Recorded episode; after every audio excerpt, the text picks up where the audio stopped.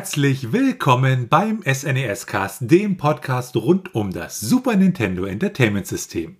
Mein Name ist Florian. Und mein Name ist Felix. Und bevor wir zum eigentlichen Thema der heutigen Episode kommen, noch ein ganz kurzes Errata. In der letzten Episode über Konsolenvariation haben wir ja gesagt, die Prototyp-Konsole von 1998 und das war natürlich ein Versprecher, es muss natürlich heißen 1988. In der heutigen Episode behandeln wir das Spiel Super Mario Kart. Dabei handelt es sich um ein ein- bzw. zwei-Spieler-Rennspiel, welcher auch als Funracer bezeichnet wird. Ein Begriff, welcher durch dieses Spiel eigentlich erst geprägt wurde. Das Ganze wurde auf dem SNES e von Nintendo EAD entwickelt und von Nintendo an sich dann veröffentlicht. Schauen wir uns zuerst einmal die Geschichte an. Die Geschichte von Nintendo EAD haben wir in vorangehenden Episoden ja bereits ausführlich besprochen und geben hier nur eine kurze Zusammenfassung des Ganzen. Nintendo EAD steht für Nintendo Informations- und Entwicklungshauptabteilung mit circa 400 Mitarbeitern, einer der führenden bzw. die größte interne Abteilung von Nintendo und sie diente der Entwicklung von Videospielen. Gegründet wurde sie Ende September 1983 und am 16. September 2015 wurde sie dann aufgelöst bzw. eigentlich fusioniert mit Nintendo SPD.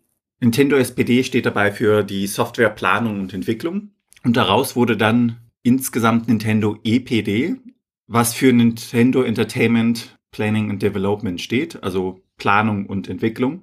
Das Ganze wurde unterteilt in fünf Gruppen. Diese Gruppen haben dann unabhängig voneinander verschiedene Spiele entwickelt und technisch betrachtet war ja Nintendo ERD auch eine separate Firma, die nur sehr wenig Vorgaben seitens von Nintendo bekam.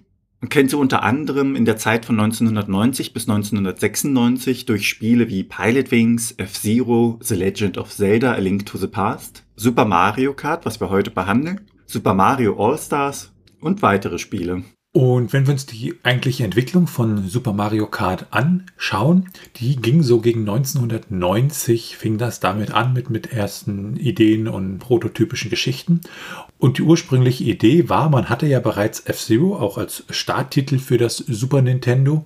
Und das war ein super schnelles Rennspiel. Und ähm, man wollte jetzt halt ein Rennspiel für zwei Spieler entwickeln. Und äh, manchmal gibt es da ja auch das Missverständnis, dass äh, es sozusagen eine Zwei-Spieler-Version von F-Zero werden sollte. Allerdings ähm, kann man das, äh, wurde das auch kategorisch ausgeschlossen. Allein schon aus technischen Gründen geht's halt relativ schlecht, weil F-Zero halt sehr, sehr, sehr schnell ist in seiner Anzeige und Grafik, also dass man hohe Frameraten hat und das halt bei einem Zwei-Spieler-Spiel an der Stelle nicht mehr funktioniert hätte.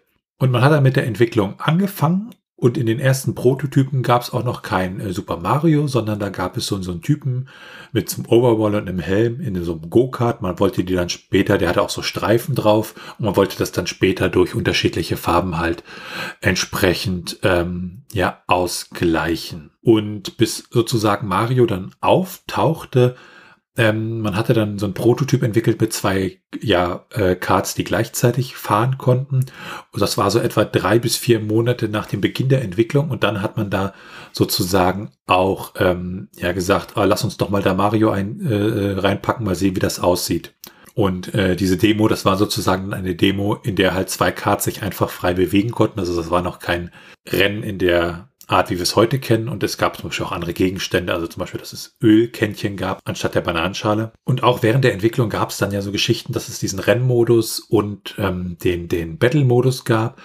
Und äh, sie haben das so ein bisschen umschrieben im Interview mal, dass sie sozusagen, dass das Spiel auch als Kommunikationsinstrument dienen soll, wenn man sich halt auf andere Art und Weise bekämpfen könnte, halt anstatt nur ja um seinen Rang zu kämpfen, um seinen Platz zu kämpfen, den man durch die Ziellinie erreicht dann am Ende. Und die Idee war halt, da kam halt irgendjemand im Team dann auf die Idee, lass uns doch irgendwie Luftballons nehmen, die wir von den anderen zum Platzen bringen müssen. Und ähm, produziert wurde das Spiel von Shigeru Miyamoto und der Direktor war Tadashi Sugiyama und Hideki Kono. Und dadurch, dass das Spiel auch für zwei Spieler gedacht war, sind auch die ganzen ähm, Strecken auch wesentlich einfacher in der Entwicklung designt worden. Und das Spiel nutzt halt diesen Mode 7 Modus des Super Nintendos. Das heißt, dass ich eine Bitmap sozusagen ja als, als, als ähm, Fläche darstellen kann und sie entsprechend stretchen kann, rotieren kann etc., was halt so die Game-Mechanik dann an der Stelle auch ausmacht und das auch damals wirklich als ja atemberaubend auch betrachtet wurde. Und ähm, während der Entwicklung halt auch beschlossen wurde, dass es da auch einen äh, digitalen Signalprozessor, also einen DSP-Zusatzchip gibt für Super Mario Kart. Und zwar für die mathematischen äh, Fließkomma-Berechnungen, für die ganze dreidimensionale Mathematik, die man da an der Stelle benötigt, weil wir ja auch wissen, dass ähm, die CPU-Leistung des Super Nintendos an sich halt relativ bescheiden war. Und sie haben dann halt auch festgestellt, dass bei so einem Zweispielerspiel sie halt, ja, diese, diese großen Karten, die sie da bei F-Zero hatten, dass das bei Super Mario Kart nicht so wirklich gut funktioniert. Und deshalb haben wir da mehr so, ja, in sich geschlossene, kompaktere Kurse, für die Super Mario Kart auf dem Super Nintendo halt dann auch bekannt wurde. Wenn wir uns die Entwicklung im Zeitstrahl dann anschauen, dann ist es so, dass im Herbst 1990 die ersten Experimente fertig waren und die eigentliche Entwicklung dann, die halt darüber hinausging, irgendwelche ja, Tech-Demos zu bauen, im April 1991 anfing und man so zwischen April und Juli 1991 die ersten Tracks, also die ersten Strecken gebaut hat und auch eine Alpha-Version gebaut hat, in der man halt ja so ein Fahrzeug eingebaut hat, wobei es da auch Ideen gab, da anstatt eines Karts halt irgendwelche Hovercrafts zu benutzen. Ähm, Im November 1991 war man dann so weit, dass man einen Prototyp hat, der viele dieser Ideen und Experimente halt mit unterschiedlichen Strecken ausprobiert haben und man auch die ersten Ideen für den äh, Battle Mode halt hatte, dass man da zum Beispiel Münzen äh, sammeln musste oder äh, irgendwelche ja Maschinengewehr-Modi da sozusagen hatte. Februar 92 war man dann so weit, dass man dort den, den Battle-Modus wieder entfernen musste. Und zwar hatte man da halt Probleme zu dem Zeitpunkt mit gewissen Speicherlimitationen und hat sich dann halt während der Entwicklung prototypmäßig immer weiter halt äh, ja vorgearbeitet. So gab es im April einen neuen Prototypen, der relativ fertig war, so vom, vom Spielerlebnis her, aber relativ viele Unterschiede auch hat mit dem aktuellen Gameplay. Zum Beispiel das Drifting an der Stelle war noch unterschiedlich und auch die, die Strecken sahen halt wesentlich anders aus. Im Mai gab es dann einen weiteren Prototypen. Ähm, da war es zum Beispiel so, dass bis zu diesem Zeitpunkt gab es zum Beispiel eine Strecke Choco Island 3. Die wurde ersetzt durch die Strecke Rainbow Road. Und da können wir natürlich aus heutiger Sicht sagen, Gott sei Dank oder ein glückliche, eine glückliche Fügung, weil natürlich diese Rainbow Road Strecke, die hat natürlich ja Kultcharakter, die ist natürlich ähm, etwas, ja, was viele auch wahrscheinlich mit einigen traumatischen äh, Erlebnissen verbinden durch die Mario Kart Reihe dann. Auch im Mai 1992 gab es dann einen weiteren Prototypen, da hat man viele der Strecken dann ja finalisiert und hat auch das Drifting in seiner jetzigen Form dann implementiert. Und Ende Mai gab es dann eine Vorstellung auf der CES in Chicago, wo man dann auch mal ein spielbaren Bild gezeigt hat. Und so gegen Juni bis Juli 1992 wurde dann auch schlussendlich der 150 cc Schwierigkeitsgrad und die äh, Credits wurden dann noch hinzugefügt und dann ging es dann halt stramm in Richtung Release. Das Team von Super Mario ist relativ klein, das waren 14 Leute, ist auch mal ganz interessant. Bei manchen Firmen hat man dann irgendwie für so ein Spiel, auch für Super Nintendo, irgendwie teilweise 80 Leute in den Credits stehen und bei Nintendo vom Gefühl her immer relativ wenig. Und der ausführende Produzent war Hiroshi Yamauchi, der Produzent war Shigeru Miyamoto und der hauptverantwortliche Programmierer war Masato Kimura. Ähm, ihm zur Seite gestellt waren Hajime Yajima und Kenji Yamamoto. Für das Design zuständig waren Tadashi Shugiyama und Naoki Mori. Und den Sound und die Musik haben äh, Soya Oka und Taro Bando gemacht. Schlussendlich veröffentlicht wurde Super Mario Kart in Japan dann am 27. August 1992, in Nordamerika am 1. September 1992 und in Europa dann am 21. Januar 1993, also relativ spät, noch mal ein paar Monate Verspätung. Ähm, wobei, ganz witzig, im Vereinigten Königreich wurde es schon im Oktober 1992 veröffentlicht verlieren wir ein paar Worte zum Setting von Super Mario Kart. Dieses ist recht einfach und schnell erklärt. Diverse Super Mario Charaktere fahren gegeneinander, um die Super Mario Kart Meisterschaft zu gewinnen. Und dabei gibt es einige Möglichkeiten, seinen Gegner zu behindern und sein eigenes Kart in dem Sinne zu verstärken bzw. schneller zu machen. Die Rennstrecken basieren dabei zum Beispiel auf Bowser Castle, Super Mario World und ähnlichen. Ja, springen wir weiter zum Gameplay. Wenn man das Spiel startet, kommt natürlich zuerst das Nintendo-Logo. Dann wird man in den Titelbildschirm weitergeleitet, indem man den Titel Super Mario Kart auch sieht. Links und rechts sieht man die Köpfe von Mario bzw. Luigi neben dem Super stehen. Dabei fahren dann von links nach rechts Figuren in ihren Karts über den Rasen durch das Bild. Das wirkt recht abwechslungsreich bzw. dynamisch, wie ich finde. Im Hintergrund ziehen die Berge vorbei und man sieht diverse Kritzeleien an sich vorbeiziehen. So Autos, die Wölkchen, dann ein Push-B-Graffiti zum Beispiel. Und wenn man dann sich das Ganze anschaut, startet irgendwann eine Sequenz aus dem Spiel, die sich dann wiederholt mit anderen Sequenzen abwechselt.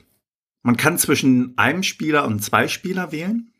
Der Zweispieler-Modus unterteilt sich in den Mario Kart Grand Prix, dem Match Race, also dem Gegeneinanderfahren, und dem Battle Mode, also dem Gegeneinander kämpfen. Wenn man mit einem Spieler startet, kann man nur den Mario Kart Grand Prix und das Time Trial auswählen. Der Mario Kart Grand Prix an sich ist ein Rennen gegen sieben computergesteuerte Gegner durch unterschiedliche Strecken bzw. Cups, auf die wir später noch kommen. Im Zweispieler-Modus sind es dann sechs computergesteuerte Gegner und zwei menschliche Spieler. Und im Time Trial kann man dann wählen, welche Strecke man fahren möchte und wird dabei von einer Stoppuhr begleitet, die die beste Zeit dann nimmt. Vom Schwierigkeitsgrad ist es so gestaltet, dass es drei unterschiedliche Schwierigkeitsgrade gibt, von denen man den dritten allerdings erst freischalten muss, indem man den Star Cup auf 100 cc schafft. 50 cc ist dabei das leichteste, 100 cc die mittlere Stufe und 150 cc dann die schwerste Stufe. Ja, und wer sich jetzt fragt, was CC eigentlich bedeutet, das bezieht sich auf die Größe des Hubraums. Und je größer der Hubraum, desto mehr Leistung bzw. desto stärker ist es im Normalfall. Wenn man dann weitergeht, kommt man in die Fahrerauswahl. Und diese Fahrer unterscheiden sich in ihren Eigenschaften. Dabei gibt es Mario und Luigi. Das sind so die Standardfahrer, die von den Eigenschaften her recht ausgeglichen sind. Es gibt Prinzessin Peach und Yoshi, welche sich durch eine schnelle Beschleunigung auszeichnen. Dann gibt es Bowser und Donkey Kong Jr. Diese beiden haben eine hohe Endgeschwindigkeit bzw. eine erhöhte Höchstgeschwindigkeit. Ja, und zuletzt gibt es noch Cooper Trooper und Toad. Diese beiden haben eine ausgezeichnete Steuerung bzw. ein ausgezeichnetes Handling auf der Strecke. Die Eigenschaften an sich werden als Tabelle im Handbuch auch ganz gut im Vergleich dargestellt. Wenn man sich dann für einen Fahrer entschieden hat, kommt man danach zur Streckenauswahl. Da gibt es so kleine Unterschiede im Spiel, denn im Time Trial sieht man oben die Streckenauswahl und unten wird sie zusätzlich noch als Übersichtskarte eingeblendet. Diese Übersichtskarte entfällt im Grand Prix. Zu Beginn gibt es drei Cups, die man fahren kann. Jeder Cup besteht aus jeweils fünf Strecken. Und wenn man diese Cups, den Mushroom Cup, den Flower Cup und den Star Cup, geschafft hat auf 100 cc, dann wird der Special Cup freigeschaltet. Im Special Cup ist unter anderem die berühmte Regenbogenstrecke bzw. der Regenbogenboulevard zu finden. Die Charakteristika je Strecke weichen auch voneinander ab. Es gibt Strecken, in denen als Hindernisse grüne Röhren eingefügt sind, sowie Maulwürfe und es gibt auch Strecken, die dann Richtung Bowsers Castle gehen, wo man sehr viel von den Piranha-Pflanzen als Gegnern sieht, beziehungsweise die bekannten Steinblöcke, die lebendig dann oben immer in der Wand stecken und nach unten sausen in den klassischen Spielen.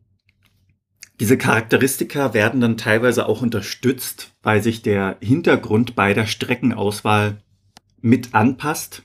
Bei Ghost Valley sieht man dann zum Beispiel, dass der Rahmen sich durch Boos ersetzt und diese dann im Uhrzeigersinn rundherum rotieren. Wenn man sich für eine Strecke dann schlussendlich entschieden hat, wird man noch einmal gefragt, ob diese Einstellungen soweit so korrekt sind. Bestätigt man dies, kommt man ins Spiel und bei einem Nein wird man dann komplett wieder zurückgesetzt ins Menü. Wenn man dann diese Schritte hinter sich hat, kommt man ja ins Spiel, ins Rennen, welches in einer Pseudo-3D-Ansicht angezeigt wird. Also man sieht es von oben leicht gekippt und der gesamte Bildschirm wird horizontal unterteilt. Oben ist der Fahrer und die Strecke aus Sicht des Fahrers zu sehen und rechts oben wird das aktuelle Item, welches man hat, angezeigt, sowie die Zeit. Wenn man relativ langsam das Ganze fährt und die computergesteuerten Gegner dann vor einem ins Ziel kommen in der letzten Runde, wird links die Reihenfolge der Teilnehmer eingeblendet.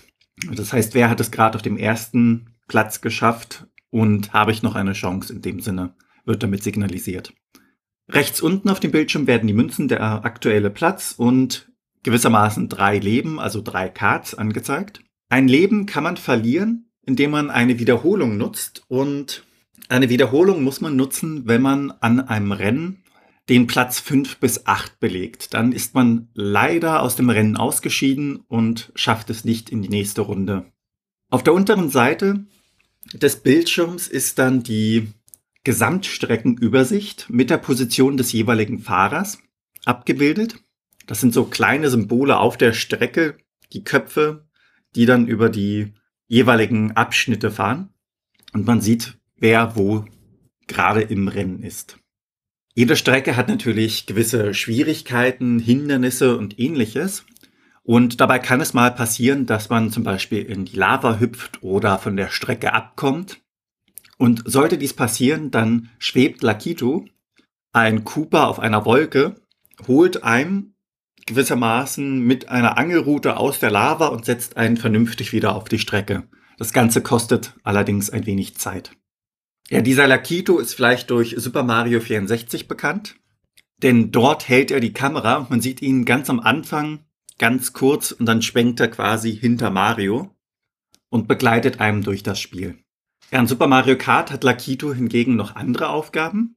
Wenn der Spieler zum Beispiel die falsche Richtung einschlägt, dann kommt Lakito geflogen mit einer gelben Flagge, auf der ein X abgebildet ist und will den Spieler wieder auf die richtige Bahn bringen. Und jedes Mal, wenn der Spieler eine weitere Runde schafft, wird durch Lakito angezeigt, in welcher Runde er sich aktuell befindet. Es geht von Runde 1 bis 4 und die fünfte Runde ist dann das Final Lab.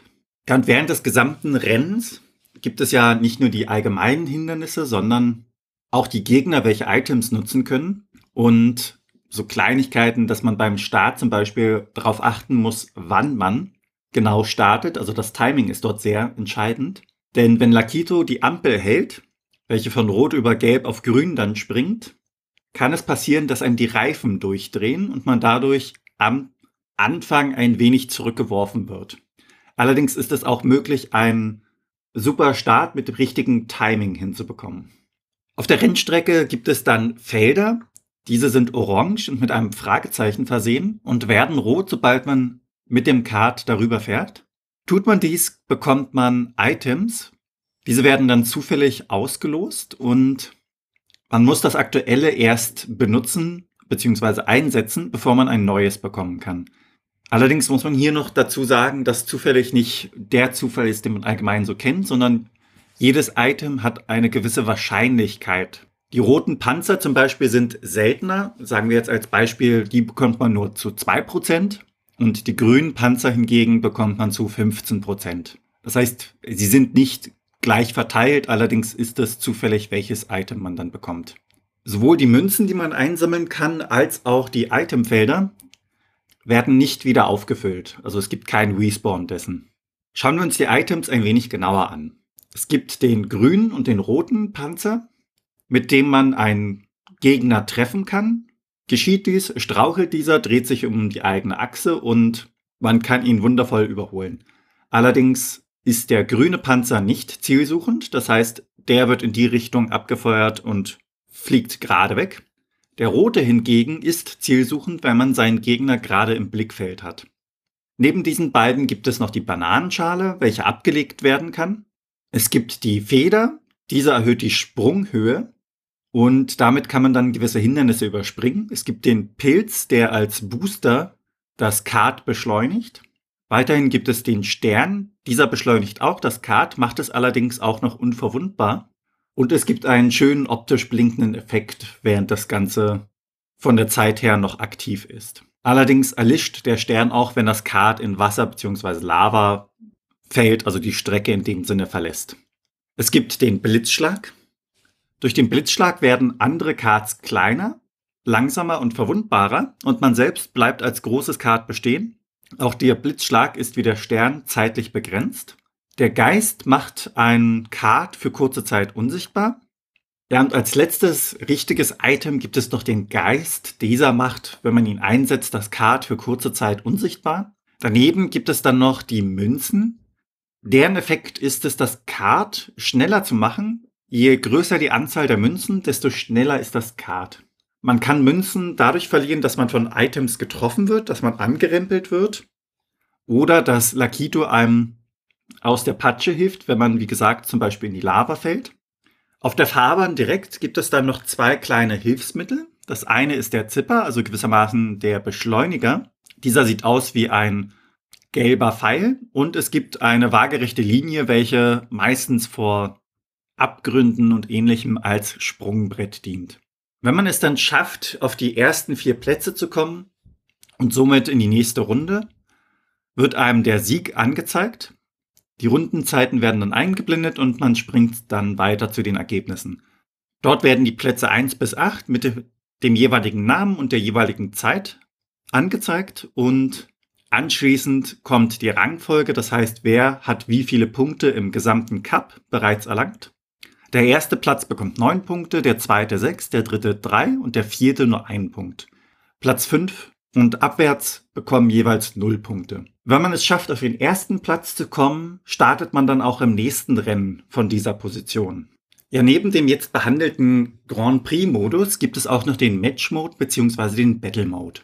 Wenn man den Match-Mode sich näher anschaut, ist das eigentlich wie der Grand Prix, nur ohne Computergegner. Das heißt, man kann die Strecken alleine fahren. Beim Battle-Mode hingegen gibt es diverse Unterschiede, unter anderem, dass sich drei um das Kart rotierende farblich unterschiedlich dargestellte Bälle die Leben darstellen und es keine Zeitbegrenzung gibt. Ziel dabei ist es, dem Gegner jeweils dreimal zu treffen, um somit den Rundensieg zu erlangen. Das Ganze wird dann horizontal auch wieder unterteilt, oben Spieler 1 und unten Spieler 2. Und sobald einer der beiden Spieler gewonnen bzw. verloren hat, kann man die Runde wiederholen, den Kurs und den Fahrer wechseln oder das Ganze beenden. Wenn man im Grand Prix komplett alle Kurse geschafft hat, kommt man zu den Credits. Dort sieht man ein Siegerpodest, welches auf der Fahrbahn aufgebaut ist, mit den Plätzen 1 bis 3. Neben dem ersten Platz steht dann so eine kleine Flasche. Währenddessen fliegt von links nach rechts ein riesiger Fisch, welcher dann wie ein Luftballon platzt und er wirft noch einen Pokal in Form von Marios Kopf ab. Nachdem der Pokal dann abgeworfen worden ist, fliegt der Fisch wie ein geplatzter Ballon aus dem Bild und der Sieger macht dann seine Flasche auf. Aus dieser Flasche kommt eine Ranke hervor. Es wird eine Gratulation eingeblendet und vom Spiel wird einem als Spieler bestätigt, dass man nun Super Mario Kart Experte sei. Anschließend folgen Szenen aus dem Rennen, welche auch wieder horizontal getrennt sind, oben bzw. unten, das wechselt sich immer ab, werden Szenen aus dem Spiel gezeigt und auf der anderen Seite dann jeweils werden die Namen der Beteiligten eingeblendet. Ja, und ganz zum Schluss dann stehen alle Charaktere in einer Reihe von links nach rechts und machen eine Laola gewissermaßen als Sprung und eingeblendet wird ein großes Dankeschön. Schauen wir uns an, wie Mario Kart gesteuert wird. Grundsätzlich ist die Steuerung recht einfach gehalten. Y ist Bremsen, mit Start pausiert man das Spiel bzw. bestätigt eine Auswahl. Mit Select kommt man in die Rückspiegelansicht, welche nur im Einzelspieler-Modus verfügbar ist.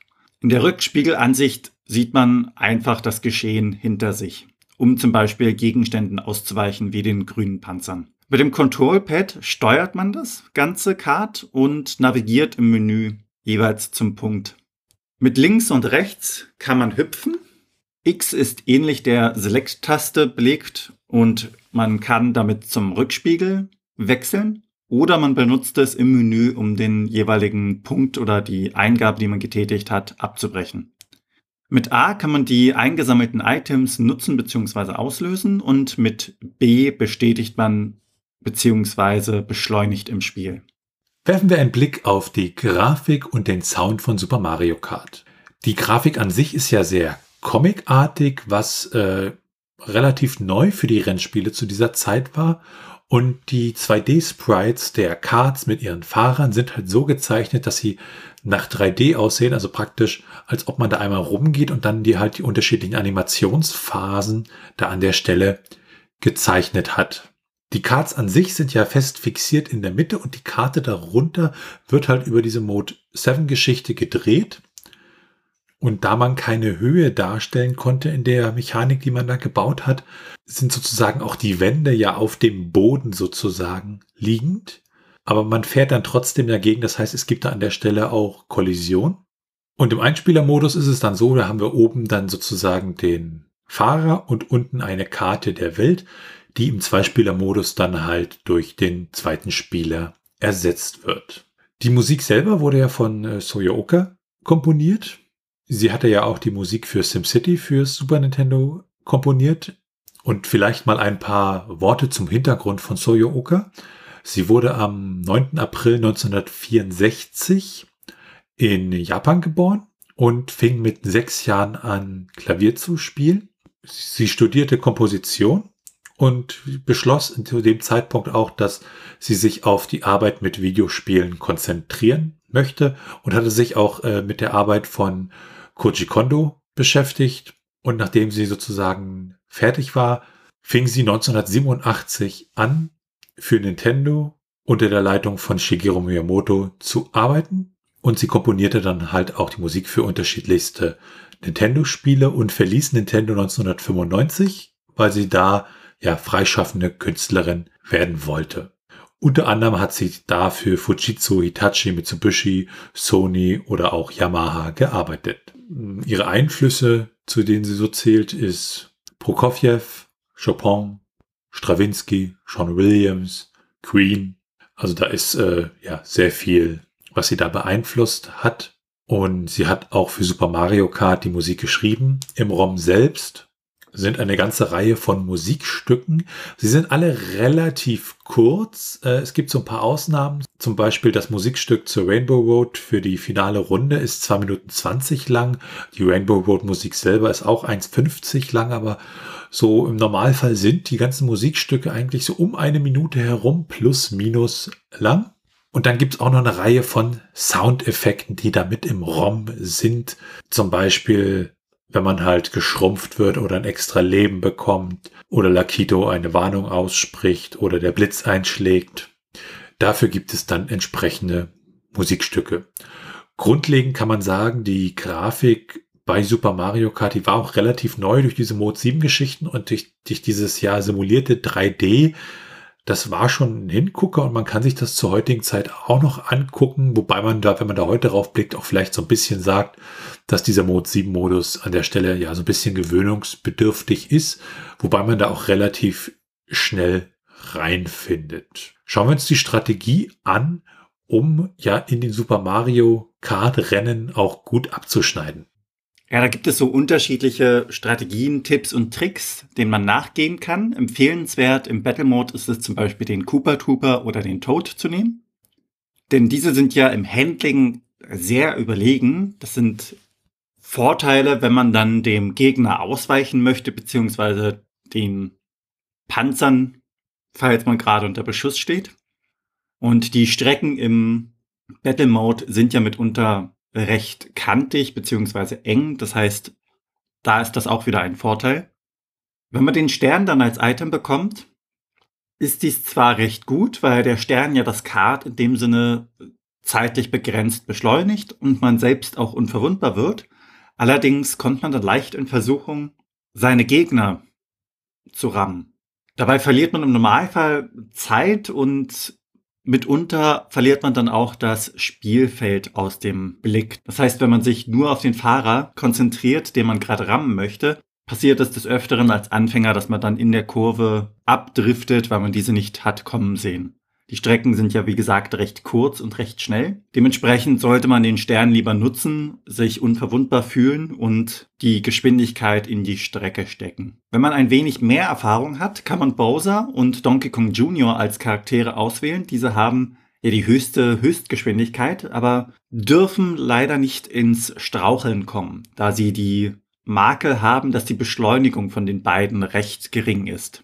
Dementsprechend sollte man ein wenig Erfahrung sammeln und kann dann auf diese beiden Charaktere umswitchen. Im gesamten Rennen muss man eigentlich immer abwägen zwischen zwei Dingen. Bleibe ich auf der Ideallinie oder benutze ich ein Item, also weiche von der Ideallinie ab, sammle es ein, um dann den Gegner zu treffen und damit ihn zu überholen. Das ist immer recht schwierig, beziehungsweise kommt zum Teil auch auf die Strecken an und die Erfahrung, die man hat. Es gilt allerdings nicht nur für die Items, die man einsammeln kann, sondern auch die Münzen. Denn wenn man zehn Münzen insgesamt gesammelt hat, wird ja die Maximalgeschwindigkeit, die das Kart erreichen kann, ein Stück weit nach oben gesetzt. Allerdings kostet das ja Zeit, die Münzen einzusammeln und diese muss man dann wieder aufholen. Einige Strecken, wie zum Beispiel die Regenbogenroad, sind recht eng und kurvig und dazu leider noch gefährlich, weil sie keinen Rand haben. Das heißt, man kann von der Strecke wirklich mit dem Kart runterfahren. Man ist dazu verleitet, dann abzubremsen, um die Kurve zu bekommen.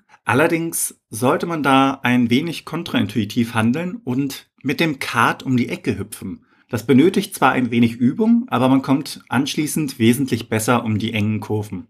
Ein ähnliches Prinzip gilt bei den Gegenständen, die man auf der Strecke liegen lassen kann, wie zum Beispiel die Bananenschale. Diesen Gegenständen möchte man ja grundsätzlich eigentlich ausweichen. Da ist es von Vorteil, wirklich die Feder zu haben, und einfach über dieses Hindernis hinwegspringen zu können. Das ist ein wenig Übungssache, weil man da auch ein gewisses Auge auf das Timing haben muss. Springt man zu früh oder zu spät, erwischt man jeweils die Bananenschale. Und man hat ja auch diesen leichten Reflex, wie gesagt, der Bananenschale auszuweichen. Grundsätzlich eher ein Tipp für die erfahrenen Spieler. Ja, und ein letzter Tipp noch zum Battle Mode, die Karts können an sich ja nicht rückwärts fahren. Sie können nur beschleunigen und sich drehen. Allerdings kann man hier auch für das Drehen des Karts die Tasten fürs Hüpfen benutzen. Das macht das ein wenig schneller und im besten Fall schafft man es dann noch, dem gegnerischen Panzer bzw. dem gegnerischen Item, mit dem man beschossen wird, auszuweichen. Ja, schauen wir uns doch einmal an, wie man bei Mario Kart denn mit Cheats und Tricks bzw. kleinen Geheimnissen auf Platz 1 vielleicht kommen kann. Wenn man sich die Cheats anguckt, die Mario Kart sozusagen selbst eingebaut hat, dann sind das ein paar witzige. Man kann zum Beispiel die Charaktere sehr klein machen, indem man halt ähm, bei der Charakterauswahl Y drückt und den Charakter dann mit A wählt. Dann gibt es auch Möglichkeiten, um halt mit Geisterfahrern zu spielen, zu starten. Und es gibt auch im Spiel eine Reihe von Abkürzungen, und man kann zum Beispiel auch den, den äh, bestimmte Cups halt über eine bestimmte Tastenkombination freischalten an der Stelle. Oder man kann auch den SRAM, also die Speicherstände, löschen, wenn man zum Beispiel im Titelscreen L, R, Y und A drückt. Es ist zum Beispiel auch möglich, ähm, im Spiellevel sozusagen auf dem unteren Bildschirm zu spielen, dass die Karte nicht unten angezeigt wird, sondern dort dann der Spielscreen zu sehen ist. Auch für Emulatoren und entsprechende Module wie Action Replay etc. gibt es einige Cheatcodes, die zum Beispiel für Unverwundbarkeit, dass man durch Wände durchfahren kann, dass man durch seine Gegner durchfahren kann, dass man unverwundbar ist und einen roten Schildkrötenpanzer hat oder diesen zum Beispiel auch immer hat, dass man überall fahren kann und dass so Sachen wie Dreck auf der Fahrbahn das eigene Kart nicht beeinflussen. Oder zum Beispiel für Action Replay gibt's Codes, dass die Steuerung sensibler ist, die Sprünge seltsam werden, dass die CPU nicht wirklich gut steuern kann, dass man sehr, sehr schnell ist. Und es gibt im Spiel selbst auch einige Geheimnisse. Man kann sozusagen zum Beispiel um den Charakter im Replay so ein bisschen herumpaaren mit der L- und R-Taste. Es gibt Tricks, wie man extra Continues bekommen kann. Und auch dieses, dass ich gegen einen Ghost Racer, also gegen einen Geist fahren kann. Auch das ist so ein bisschen versteckt halt im Spiel. Auch dieser Speed Boost, den Felix ja schon erwähnt hatte beim Start, ja, auch das ist sozusagen so ein bisschen versteckt.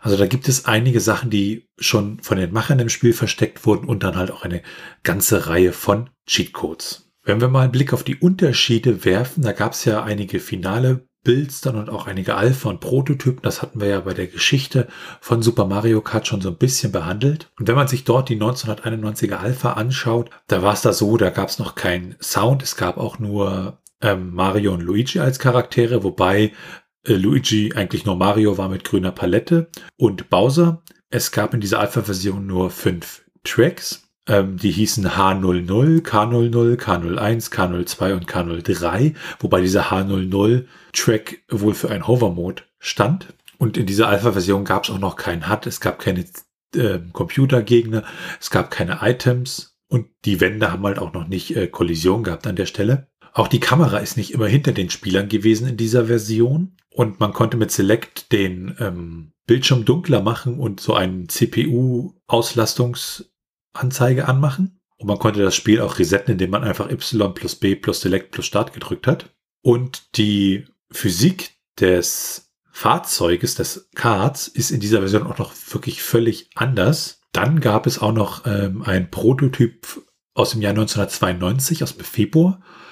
Der wurde auch im Rahmen dieser Nintendo Leaks halt ähm, bekannt. Da ist es schon wesentlich fertiger, aber der Titelscreen enthält zum Beispiel noch keine Animation für die Fahrer und es gibt auch noch keine ja, Cutscene für diese Zeremonie, wenn man gewonnen hat, wenn man den letzten, die letzte Strecke eines Cups geschafft hat. Stattdessen, viel cooler, stürzt das Spiel dann einfach nach dem letzten, nach der letzten Strecke ab. Und in dieser Version hat die CPU zum Beispiel auch versucht, wesentlich häufiger Bananen zu legen, als sie das später dann in der finalen Version gemacht hat. In der Version gab es auch unterschiedliche Battle Modes, die wurden von den Entwicklern benannt Test, 3 UBJ und Gun, Gate Race, Train und der fünfte Modus an der Stelle ist nicht benannt. Es gab dann noch einige Prototypen und Alpha-Versionen mehr, unter anderem halt die mit der Choco Island 3 Strecke. Die war, äh, hatte sehr, sehr scharfe Kurven und das führte auch dazu, dass die, dass der Computergegner es sehr, sehr schwer hatte, in dieser Strecke auf der ja, Straße zu bleiben und stattdessen halt in den Wänden hängen blieb. Man kennt dann auch noch einige andere Prototypen, die sich so ein bisschen unterschieden haben an der Stelle. Interessant ist einer der Prototypen, der zwar eine finale Version enthält, aber in einem ja schon sehr speziellen Cartridge vorhanden ist. Das hat praktisch so, das liegt mehr dieses Cartridge und unten ist dann sozusagen der Pin-Dings, um das Ganze in Super Nintendo zu packen. Diese, diese sozusagen, diese horizontale Cartridge, die hat man sonst gesehen bei den Donkey Kong Country Competition Cards und auch den Powerfest 1994 Cartridges, wo das, das PCB praktisch drin liegt und die Anschlüsse dann halt an einer anderen Stelle sind. Also das sieht auch relativ ulkig aus, wenn das dann im Super Nintendo steckt. Schauen wir uns mal die Unterschiede dann an, bezogen auf die finale Version. Das heißt, wir haben ja Super Mario in einer japanischen, in einer internationalen Version, also einer europäischen und einer nordamerikanischen Version. Und da gab es auch so ein paar kleinere Änderungen, also nichts Größeres, aber so ein paar, ja, Zensurgeschichten und so ein bisschen Optimierung an eins, zwei kleineren Stellen. So ist es zum Beispiel so, dass in der japanischen Version trinkt Prinzessin Peach an der Champagnerflasche am Ende und Bowser, ja, kippt sich das Zeug wirklich rein. Das wurde halt geändert, dass Peach das da nur hochwirft und Bowser halt nur so fröhlich guckt, dass er gewonnen hat an der Stelle. In der US-Version wurde die Animation von Yoshi etwas verändert. Der hatte nämlich einen wesentlich größeren Kopf. In der europäischen Version wurde aber stattdessen wieder das japanische Design benutzt. Dann gibt's auch so ein paar Veränderungen im Titelscreen der japanischen Version. Und zum Beispiel wird ein anderes Ausrufezeichen, eine andere Ausrufezeichen-Grafik benutzt in der japanischen Version im Gegensatz zu den internationalen Versionen. Und dann gibt es in der japanischen Version wird auch noch ein Sound gespielt, wenn der Special Cup mit einer, äh, mit dieser Cheat-Tastenkombination freigeschaltet wird, während das in der internationalen Version an der Stelle nicht passiert. Und in der amerikanischen Version ist dann der äh, Turbo, den man hat, wenn man das Kart entsprechend am Start beschleunigt, das nicht ganz auf den Punkt genau trifft, kürzer als in den anderen Versionen. Und in der japanischen Version beim Replay kommt dann auch so ein japanischer Text, der halt sagt, Replay, der immer blinkt. Und auch die Strecken heißen ein bisschen anders in der japanischen und in der internationalen Version. Zum Beispiel Donut Plains Course und Donut Plains, ähm, Ghost Swamp, Ghost Valley, wenn man da was mal vergleicht. Cooper Castle und Bowser Castle, also japanisch und international. Chocolate Island und Choco Island, da wurde es ein bisschen gekürzt.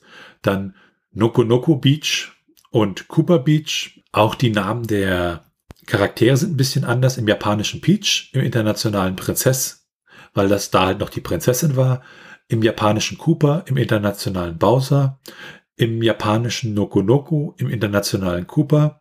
Und Konopio wurde zu Toad. In der europäischen Version wurde dann auch noch ein Glitch gefixt, dass man in den ähm, Match Races und im Battle Mode, wenn man verloren hat, immer trotzdem noch weiterfahren kann, obwohl das Rennen schon verloren wurde. Werfen wir einen kleinen Blick auf die technischen Daten des Super Mario Kart ROMs. Allgemein schauen wir uns ja immer die Cartridge an, lesen sie aus und schauen dann auch in den internen Header. Bei Super Mario Kart handelt es sich um ein Fast-ROM, das heißt eine Zugriffszeit von 120 Nanosekunden. Das Spiel ist dabei 4 MB groß. Ja, und in der Cartridge ist ein DSP1 verbaut, sowie eine Batterie, um den SRAM zu puffern. Das heißt in dem Sinne, dass man speichern kann. Und der interne Titel ist Super Mario Kart mit jeweils einem Leerzeichen zwischen Super und Mario und Mario und Kart. Und alles komplett groß geschrieben. Und damit werfen wir einen Blick auf die Portierungen. Nachfolger von Super Mario Kart gab es ein paar Portierungen, sozusagen Re-Releases äh, für die Virtual Console und Nintendo Switch Online. Einmal für die Wii als Virtual Console Ausgabe und für die Wii U. Und auch fürs 3DS gab es das Ganze, also da von den Veröffentlichungen her 2009 für die Wii, für die Wii U 2013, 2014 und fürs 3DS äh, 2016. Und halt bei Nintendo Switch Online ist es auch mit dabei. Für diese Virtual Console Geschichten wurden ja dieses Leuchten des, des Sterns und ähm, der Blitzeinschlag ein bisschen äh, reduziert, um halt das Risiko von Anfällen, epileptischen Anfällen etc. zu vermindern. Ansonsten, wenn wir uns die Nachfolger anschauen, Mario Kart ist ja doch ein relativ großes Franchise. Wir haben Mario Kart 64, wo wir dann erstmals 3D-Grafik bekommen haben. Wir konnten mit vier Spielern äh, spielen. Es gab neue Charaktere und dann gab es halt noch weitere ähm, Geschichten wie Mario Kart Double Dash, Mario Kart für die Wii, Mario Kart 7, Mario Kart 8, was dann auch erstmals den 200cc Modus eingeführt hat. Und auch Mario Kart Tour, was ein Mario Kart ist, was nicht auf Nintendo-Konsolen äh, drauf ist, sondern halt auf mobilen Geräten. Also da gab es ja im Mario Kart Franchise eine ganze, ganze Menge. Werfen wir einen Blick auf unser Trivia. Ja, ein kleiner Trivia-Fakt, den man eher selten zu Gesicht bekommt, ist, dass man die Zeit in dem Sinne stoppen kann, denn im Grand Prix stoppt sie bei 9 Minuten 59 Sekunden und 99 Hundertstel. Ja, wenn man Mario Kart spielt und sich Zeit lässt, dann kann man darin um die fünfeinhalb Stunden versenken. Wenn man sich allerdings beeilt, schafft man das Ganze in eineinhalb Stunden und so durchschnittlich braucht man zwei, drei Stunden für das Spiel. Wenn man sich die Preise heutzutage anschaut, dann bekommt man die Cartridge an sich für 29, 30 Euro. Und wenn man das komplett in der Box, also mit Zubehör, Handbuch und so weiter und so fort kaufen würde, bekommt man dies um die 50 Euro. Wenn man sich dann im amerikanischen Markt umschaut, dann bekommt man die Cartridge an sich für knappe 10 Dollar. Das Doppelte muss man bezahlen, wenn man die Cartridge mit Originalverpackung haben möchte und wenn man es komplett wirklich neu haben möchte, dann liegt man bereits bei um die 300 Dollar. Ja, von Super Mario Kart wurden um die 8,76 Millionen Stück weltweit verkauft. Dann erscheint das Super Mario Kart Spiel auch in dem Buch, was wir hier häufiger mal erwähnen, nämlich 1001 Video Games You Must Play Before You Die. Auch mit drin. Und ja, Super Mario ist ja oft so, hat das Fun Racer bzw. das Kart Racing Genre erfunden, wobei es Kart Racing Spiele schon vor Super Mario Kart gab. Wenn wir uns mal anschauen, Super Mario Kart kam 1992 auf den Markt und ähm, Kart Racing und Karting Grand Prix äh, kam 1988 für den Amiga, Atari ST und einige Commodore-Rechner äh, raus. Dann gab es 1989 den Go-Kart-Simulator für den Commodore 64. Es gab Turbo Kart Racer 1990 und es gab den Professional Go-Kart Simulator auch 1990. Also da gab es schon ein paar Kartspiele davor. Und es gibt auch im Spiel äh, ja Items, die können nur vom Computergegner benutzt werden, zum Beispiel dieses Ei von Yoshi. Ähm, das sind dann keine Geheim-Items, sondern die sind halt exklusiv dem Computer vorbehalten. Und dann kann man ja im Spiel, wie wir gesagt haben, auch diesen 140 cc äh, Cup freischalten, beziehungsweise nicht Cup, sondern Schwierigkeitsmod natürlich. Und ähm, die Special Cup Tracks kann man auch freischalten. Es gibt im Spiel selbst eine Menge ungenutzte Inhalte, ungenutzte Teils im ROM oder ungenutzte Objekte wie bestimmte Wände oder ein Font, der damals wahrscheinlich für die Backzwecke benutzt wurde, aber im finalen Spiel halt nicht mehr. Und ähm, auch diese Hintergrundebenen, die wir im Spiel sehen können, die sind nicht wirklich ungenutzt, aber man kann sie nicht ganz sehen. Im Spiel sind nämlich nur 21 Pixel dieser Höhe sichtbar, aber insgesamt sind sie 32 Pixel hoch. Das heißt, man kann sie im Spiel gar nicht in ihrer Gänze sehen. Dann gibt es auch einen Debug-Mode, der auch durch einen Action-Replay-Code freigeschaltet werden kann. Da kann man dann zum Beispiel L drücken und landet äh, in der nächsten Runde. Oder man kann sich bestimmte Items dann über bestimmte Tastenkombinationen äh, cheaten. Und es gibt halt auch eine Menge von Glitches, so dass man zum Beispiel weiterspielen kann, wenn man eigentlich verloren hat, wenn die Musik sozusagen schon geändert ist und der, der Bildschirm ausgegraut wurde und man trotzdem weiterfahren kann. Das wurde allerdings dann auch gefixt. Dann gibt es auch so ein paar Abkürzungen, wo man sozusagen in der Strecke wirklich abkürzen kann. Ja, und auch dieser versteckte CPU Ghost Mode, der halt durch bestimmte Tastenkombinationen aktiviert werden kann. Und es gibt auch Glitches, mit denen ich bestimmte Runden halt überspringen kann. Das heißt, dass ich äh, ja so meine Runden, die ich halt fahre, da einige überspringen kann. Das läuft zum Beispiel in dem ähm, Bowser's Castle Course so, dass man da eine bestimmte Geschichte fährt und dann von Lakito wieder zurückgesetzt wird und dabei sozusagen der Rundenzähler um eins hochgezählt wird. Und damit können wir uns auch mal die ROM-Hacks anschauen. Es gibt eine Menge ROM-Hacks. Es gibt auch einige Tools und einige Übersetzungen. Ähm, so gibt es zum Beispiel ROM-Hacks, die halt die Levels modifizieren, die Grafiken modifizieren, neue Strecken hinzubringen oder es gibt auch ROM-Hacks, die ja verbesserte Sound-Samples in Super Mario Kart einbringen. Und es gibt auch eine relativ große Anzahl an Tools für Super Mario Kart. Und das Wichtigste zuerst, es gibt einen sehr, sehr guten Streckeneditor. Es gibt auch andere Streckeneditoren, aber so der wirklich der Streckeneditor, der da wirklich heraussticht, ist Epic Edit. Das ist halt ein Streckeneditor für Super Mario Kart. Und äh, damit kann ich halt meine, meine Tracks modifizieren, ich kann Objekte einpacken, ich kann die künstliche Intelligenz, diese Pfade da festlegen, kann Grafiken und Farben verändern, kann die Namen der äh, Fahrer verändern. Also das ist schon ein ziemlich mächtiges Tool, um halt die Strecken zu verändern. Und es gibt da noch andere Tools, wie zum Beispiel um die Fahrerstatistiken für die einzelnen Fahrer zu ändern oder die, die Wahrscheinlichkeiten, dass bestimmte Items auftauchen, zu ändern. Und daneben gibt es auch eine Übersetzung ins Spanische von Super Mario Kart und es gibt auch ähm, zum Beispiel mit Projekt L eine Geschichte, womit ich dann den Super Mario Quelltext nochmal kompilieren kann, also in eine Toolchain, die mir das äh, sinnvollerweise ermöglicht. Und der Entwickler davon, der arbeitet auch an einem ja, größeren ROM-Hack, äh, von dem wir in Zukunft sicherlich noch einiges hören werden. Und damit kommen wir zu den Retro-Achievements. Ja, Retro-Achievements, das sind so kleine Errungenschaften für den Spieler. In den jeweiligen Emulatoren werden diese dann mitunter unterstützt. Allgemein Achievements kennt man ja von Plattformen wie Steam. Und in Super Mario Kart gibt es 47 davon. Epic Comeback bekommt man zum Beispiel, wenn man es schafft, in einer finalen Runde vom fünften Platz oder schlechter auf den ersten Platz zu kommen und das Rennen damit zu beenden wenn man es schafft, ein Booster am Start, das heißt, das richtige Timing zu finden, während die Ampel grün wird, wenn man es im Grand Prix oder Time Trial schafft, direkt zu Beginn mit gutem Timing zu boosten, bekommt man das Achievement Quick Start. Und das Achievement No Mercy bekommt man, wenn alle Gegner mindestens eine Runde zurückhängen. Und dann gibt es natürlich, wie sollte es auch anders sein, weil sich das natürlich für dieses Spiel sehr gut anbietet, ähm, Speedruns. Bei den Speedruns wird dabei zwischen der PAL und der NTSC-Version auch unterschieden. Bei den Speedruns ähm, für NTSC im Einspielermodus für alle Cups, da muss man unterscheiden. Da gibt es einmal die Zeit sozusagen von extern gemessen und die Zeit, die das Spiel selber angibt.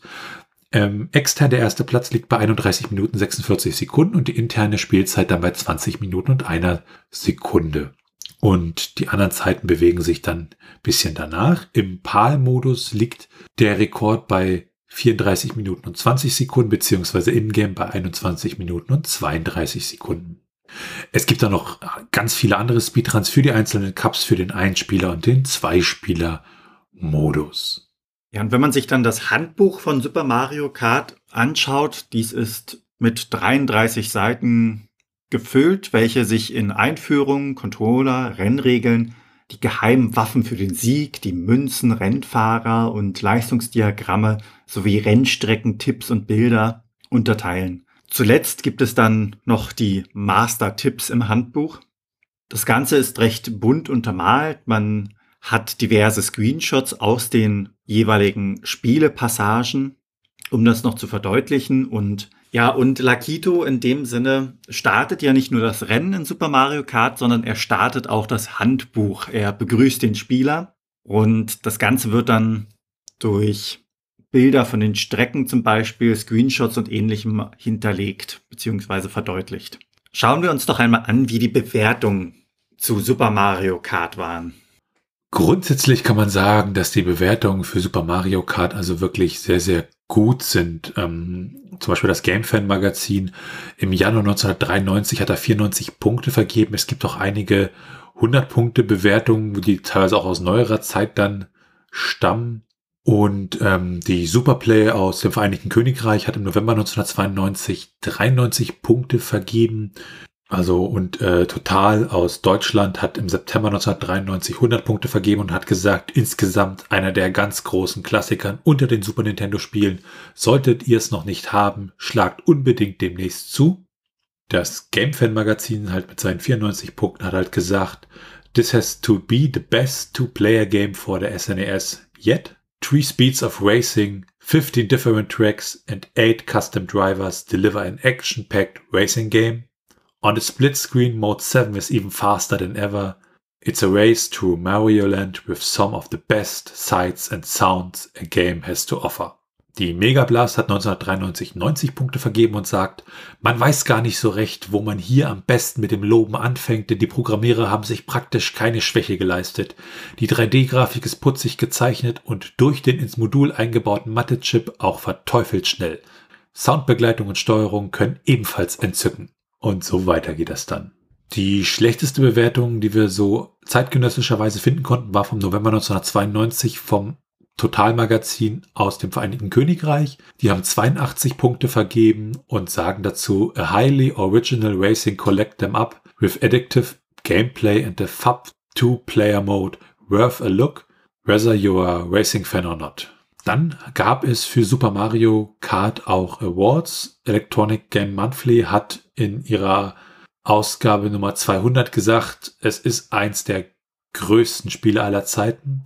Die Powerplay hat gesagt, es ist das beste SNES-Game 1992 in ihrer Ausgabe vom Februar 1993. Und die Retro Gamer vom Oktober 2004 hat gesagt, es ist eines der besten Spiele aller Zeiten. Also da wurden halt die Leser befragt. Und damit kommen wir zur Meinung. Ich persönlich ziehe F-Zero immer Mario Kart vor, wobei ich muss sagen, auf der Switch zum Beispiel das Mario Kart 8, also das ist ein schönes Spiel, was man auch zu zweit, zu dritt spielen kann. Ähm, früher mochte ich diese Battle-Arenen eigentlich ziemlich gerne, aber mittlerweile finde ich die Rennen irgendwie vor allem mit menschlichen Mitspielern irgendwie wesentlich spannender und interessanter. Die Fragezeichen in den Rennen, die halt auf dem Boden sind, weil es halt keine, ja, in Geschichten im Raum gab, wie wir es dann in späteren Teilen kennen, das kam mir doch sehr, sehr ungewohnt vor. Also man muss sich, ich bin ja sozusagen, was das angeht, eher so mit Mario Kart 64 aufgewachsen. Und äh, dieses Super Mario Kart kam mir da doch erstmal relativ ungewohnt vor. Und da muss man sich da ein bisschen reindenken. Aber nach einer Weile ist man dann drin und kann das dann auch wirklich genießen und hat da seinen Spaß und auch den Spaß, die Cups frei zu schalten und was ich auch toll fand, so die Geheimnisse, die sich da noch drin verstecken, wie dieser Geistmodus. Ähm, das fand ich schon alles ziemlich interessant und ja, das ist an sich auch ein wirklich gutes Spiel und es ist auch ein Spiel, was man zu mehr spielen kann, also wo man nicht nur als Einzelspieler da sitzt, sondern das ist wirklich ein Partyspiel und das macht natürlich an der Stelle auch richtig Spaß dann. Wie sieht's bei dir aus, Felix? Ja, ein Partyspiel ist es auf jeden Fall und damit habe ich auch die meisten Erinnerungen daran, dass man mit Freunden einen gemeinsamen Abend verbringt und das Spiel spielt. Ich war sofort wieder drin, was die Musik angeht. Also man hört sie und ist direkt wieder zurückversetzt. Das ist wirklich sehr schön. Wenn man überlegt, das Spiel ist ja wirklich umfangreich, beziehungsweise ich finde auch recht ideenreich. Die diversen Items mit ihren individuellen Eigenschaften oder dass die Münzen auch an das äh, Speed, also an die Geschwindigkeit gekoppelt sind, dass man diese dann auch wieder verlieren kann. Also es ist nicht nur so ein, so ein klassisches Rennspiel, sondern die Nebenelemente, finde ich, machen es auch wirklich wundervoll.